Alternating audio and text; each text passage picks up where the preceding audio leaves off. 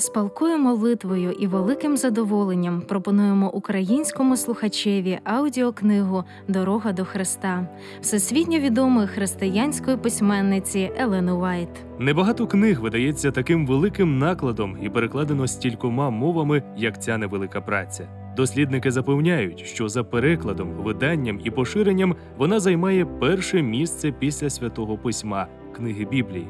Така популярність викликана тим, що кожна щира людина зі сторінок цієї книги чує звернення Ісуса до своєї душі. Мільйони християн в усьому світі познайомилися ближче з Богом та його сином саме через цю працю. Автор книги Дорога до Христа відома в релігійному світі письменниця та проповідниця Елен Уайт. Вона народилася і виросла в північно-східній частині США у штаті Мейн. З 1885 по 1887 рік жила і працювала в деяких державах Західної Європи, де часто виступала з промовами релігійно-моральної тематики перед значною кількістю слухачів, а також провела сім років в Австралії та Новій Зеландії.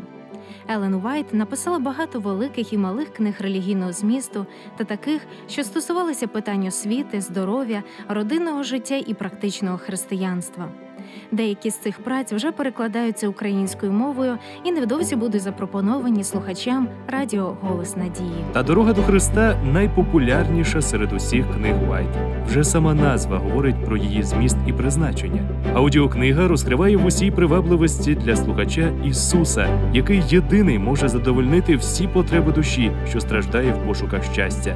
Вона направляє на вірний шлях тих, які сумніваються і вагаються. Книга веде кожного, хто шукає правду до повноти благословень у християнському житті. В ній доступно розкривається секрет перемоги над гріхом через спасаючу благодать і силу Христа. У наш час невпевненості, тривог і розчарувань ми уподібнюємося до стародавнього патріарха Якова, пригніченого жахом через гріх, що розділив його з Богом. У вісні він побачив сходи, що сягали неба. Так йому був відкритий зв'язок між небом і землею.